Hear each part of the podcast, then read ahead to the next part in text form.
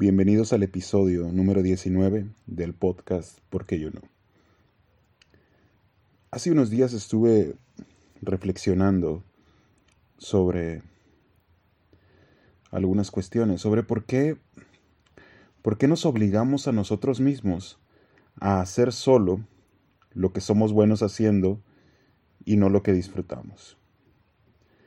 Digo, para elaborar un poquito más esta pregunta.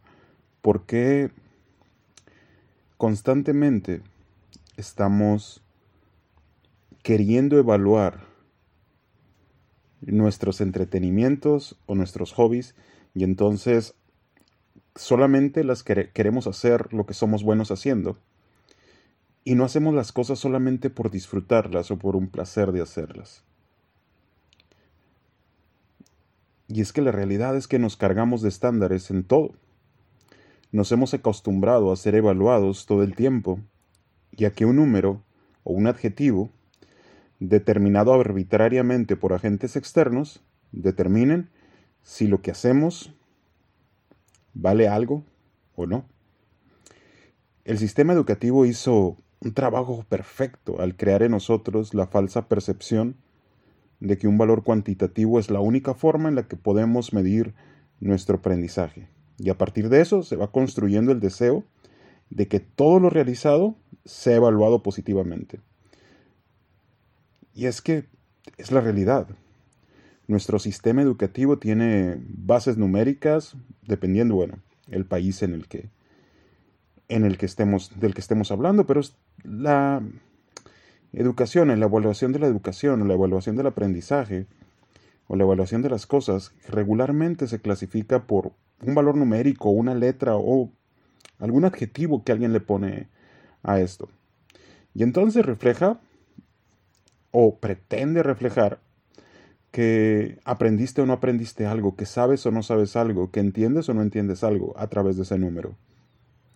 En mi experiencia como docente, creo que si bien en ocasiones ese número, aprobatorio o no aprobatorio, sí refleja algo, generalmente no lo es. ¿Por qué? Porque en, una, en un semestre o en un periodo determinado, tú enseñas, enseñamos múltiples cosas, como maestros enseñamos múltiples cosas, y los alumnos reciben toda esa información.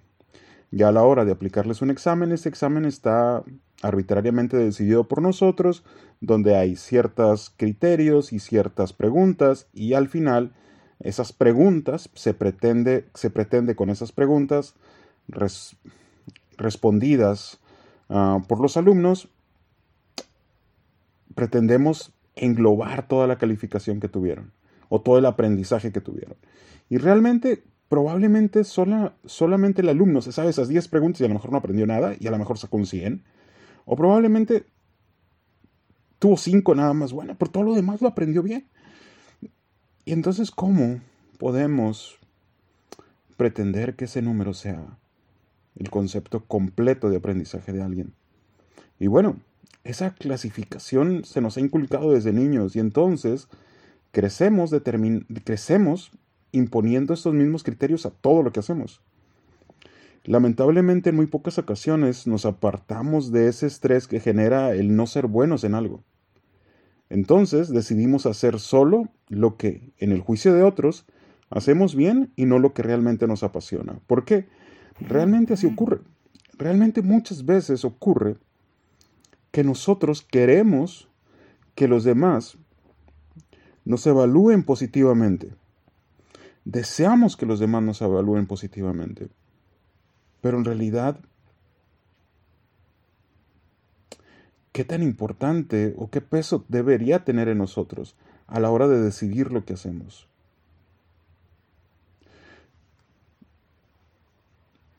¿Por qué nos permitimos? ¿Por qué lamentablemente no nos permitimos disfrutar nuestros hobbies?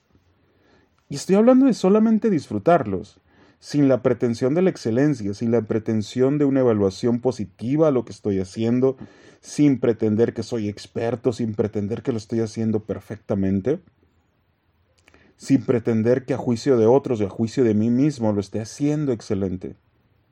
¿Por qué no nos permitimos solamente disfrutar? Y eso es muy lamentable porque pasamos vidas no disfrutando lo que hacemos o no haciendo lo que realmente disfrutamos hacer, solamente porque creemos otro, u otros creen que no somos buenos haciéndolo. El tiempo es tan breve como para vivir siempre haciendo solamente cosas que no disfrutamos, por el temor a ser calificados negativamente por alguien o por nosotros mismos. Sometemos nuestros entretenimientos a estos juicios y son juicios enfermizos a los que nos han sometido toda la vida, porque toda la vida hemos estado o, hemos o la hemos vivido aplicando estos criterios o que otra gente esté aplicando estos criterios sobre nosotros, ya sea en el sistema escolarizado o en cualquier otro ámbito. Se da con frecuencia y es completamente dañino para nuestro desarrollo. La, la potencialidad destructiva de las evaluaciones negativas en nuestras actividades infantiles es abrumadora. Y sí, realmente mucho de este problema, muchas de estas concepciones vienen desde que somos niños. Vienen desde que somos pequeños y hacemos algo y alguien lo ve y dice, no, ¿sabes qué? No eres bueno haciéndolo. Es pésimo, pero tú lo hiciste porque te gustaba hacerlo, no porque querías que te lo alabaran, simplemente lo hiciste porque te gustaba hacerlo y alguien lo ve y dice eres pésimo haciéndolo y entonces eso destruye toda la confianza que tenías a la hora de hacer algo. El peso de un mal comentario sin un dejo de esperanza puede destruir la confianza de cualquiera. Definitivamente, y peor de un niño. Y así como un comentario positivo puede hacer brillar tu mente llenándola de motivación y esperanza. Y es que te, como personas mayores debemos de ser muy cuidadosos en cómo nos dirigimos a los niños, incluso adolescentes o a cualquier otra persona, a la hora de evaluar o de pretender evaluar o hacer un comentario sobre algo que está haciendo. Porque no sabemos qué tanta esperanza ha puesto en ese trabajo que hizo o qué tanto está dañado por todo este sistema de evaluación y de pretensión y de todo. Qué tal si estamos privando al mundo de un gran artista? O a una persona la estamos privando de un entretenimiento que, el, que disfruta, que goza hacer, y con un comentario negativo se lo destruimos. Así como con un comentario negativo quizá nos hayan destruido lo nuestro. las retroalimentaciones negativas muchas veces vienen disfrazadas de sinceridad. Y estas suelen ser crueles y destruyen la confianza de cualquier persona. Nos crean una desconfianza absoluta y de pronto no importa cuánto ames algo, ya no lo quieras hacer para no volver a ser evaluado, para no volver a ser sometido a esa negatividad. Porque ¿qué pasa si le dices, o el comentario es, mira, qué bueno que lo disfrutas haciendo, quizá te gusta demasiado, podemos, puedes mejorar, puedes practicar mucho, mucho, mucho, mucho y seguir practicando y practicando y disfrútalo siempre que lo hagas. Y quizá en un punto, esa persona, sin necesidad de decirle que lo hizo mal, simplemente decirle, sigue haciéndolo, disfruta haciéndolo, practica mucho, aprende mucho, sin necesidad de decirle que lo hizo mal, quizá en un futuro lo hace excelente. O quizá no, quizá solamente lo está disfrutando. Porque ¿qué pasa? Y si solo necesita practicar para mejorar y tú ya le dijiste que era pésimo que y ya no quiere hacerlo nuevamente. ¿Qué pasa? ¿Qué pasa si nunca lo haces bien a juicio de otros? ¿Qué pasaría o qué pasará si solo lo haces porque lo disfrutas y por una vez en tu vida o en nuestra vida no, no, no te preocupas o no nos preocupamos por la calificación que otros dan a lo que hacemos? ¿Qué pasaría? Si en algún punto nos dejamos de preocupar por esas calificaciones o evaluaciones, positivas o negativas en lo que hacemos. ¿Quién dice que solo podemos hacer lo que es considerado bueno por otros? O bueno, ¿quién dice que solamente podemos hacer lo que a juicio de otros somos buenos haciendo? ¿Quién dice eso?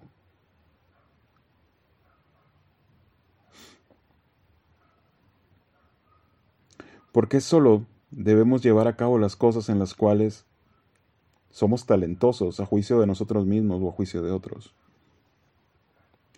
Los días en la tierra son muy breves, como para darnos, como para no darnos tiempo de sentir placer con lo que hacemos.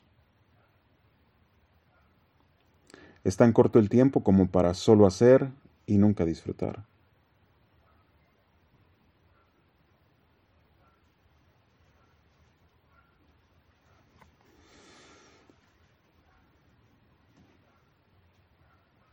Si te gusta cantar, hazlo. Si te gusta pintar, hazlo. Si te gusta leer, escribir, hazlo. Si lo disfrutas, realmente lo disfrutas, hazlo. Quizá, quizá, por una vez en la vida, disfrutes lo que haces y dejes de preocuparte por cómo te juzgan los demás. Y principalmente por cómo te juzgas tú mismo. Hazlo, disfruta. Lo que quieras hacer, disfruta tus entretenimientos, no los evalúes, disfrútalos. Y no dejes que los otros lo evalúen tampoco. Y ten cuidado en cómo evalúas a los demás o si tienes una pretensión evaluarlos. Hazlo de la manera adecuada, no disfraces crueldad de sinceridad. Probablemente sí seas sincero, pero no necesitas ser cruel para ser sincero. Bueno, este fue el episodio número 19 de Si mis amigos tienen podcast, porque yo no? Doy gracias a los que escuchan este podcast, doy gracias a los que escuchan estas grabaciones, doy gracias a los que escuchan estas narrativas y estas reflexiones y todo lo que he venido haciendo durante este tiempo. Muchas gracias a mis amigos, muchas gracias a los que no son mis amigos y escuchan y espero en un punto poder ser su amigo si lo están escuchando. Bueno, nos vemos o nos escuchamos la próxima semana. Hasta pronto.